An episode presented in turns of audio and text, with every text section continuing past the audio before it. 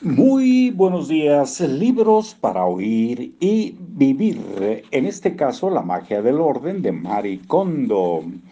No es de sorprender que yo me volviera cada vez más irritable y tensa y que se me hiciera imposible relajarme incluso en mi propia casa. Un día después de clase abrí la puerta de mi habitación para limpiar como solía hacer. Al ver ese espacio tan desorganizado, me di por vencida, grité, ya no quiero limpiar nunca más. Me senté en el centro de mi habitación y empecé a pensar. Aunque habían pasado tres años, había pasado tres años organizando y tirando cosas, mi habitación aún estaba desordenada. Por favor, que alguien me diga por qué mi habitación no está ordenada a pesar de lo mucho que me he esforzado para que lo esté. Aunque no dije esto en voz alta, mi corazón prácticamente lo gritaba. En aquel momento oí una voz. Mira más de cerca lo que hay ahí. ¿Qué quieres decir?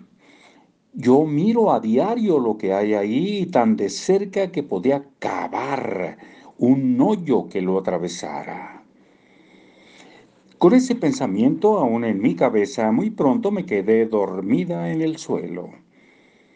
Si hubiera sido más lista, me habría dado cuenta antes de haberme vuelto tan neurótica que concentrarme en tirar cosas solo puede traer infelicidad.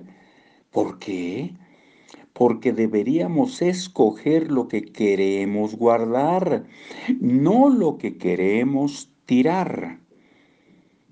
Cuando me desperté supe de inmediato lo que la voz en mi cabeza me había querido decir. Mira más de cerca lo que hay ahí. Había estado tan concentrada en que descartar, en eliminar los obstáculos indeseables que tenía a mi alrededor, que me había olvidado de valorar las cosas que amaba, los objetos que quería conservar.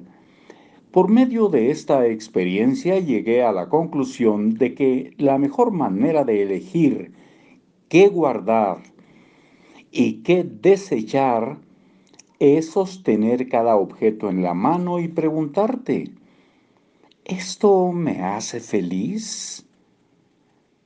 Qué interesante, vamos a volver a leer esa partecita pequeña. Eh, elegir qué guardar y qué desechar es sostener cada objeto en la mano y preguntarte, ¿esto me hace feliz? Si es así, consérvalo. Si no, deséchalo. Este criterio no solo es el más sencillo, sino también el más preciso para juzgar. Tal vez cuestione la efectividad de un criterio tan vago, pero el secreto está en sostener en la mano cada objeto. No se trata solo de abrir tu armario y decidir tras un vistazo superficial que todo lo que hay ahí te hace feliz. Debes tomar cada prenda con las manos. Cuando tocas una prenda de vestir, tu cuerpo reacciona. Su respuesta a cada objeto es eh, diferente. Créeme y haz la prueba. Yo elegí este criterio por una razón. Después de todo, ¿qué sentido tiene organizar? Si no es que nuestro espacio y las cosas que hay ahí nos den felicidad, entonces creo que no tiene ningún sentido.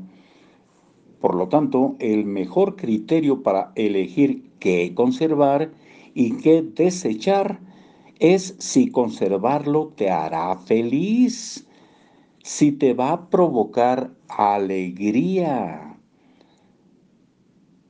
Y con alegría lo dejamos pendiente, con 4.50 de grabación nos escuchamos muy pronto. Ojalá nos esté sirviendo lo que estamos leyendo, lo que estamos escuchando. Hasta luego.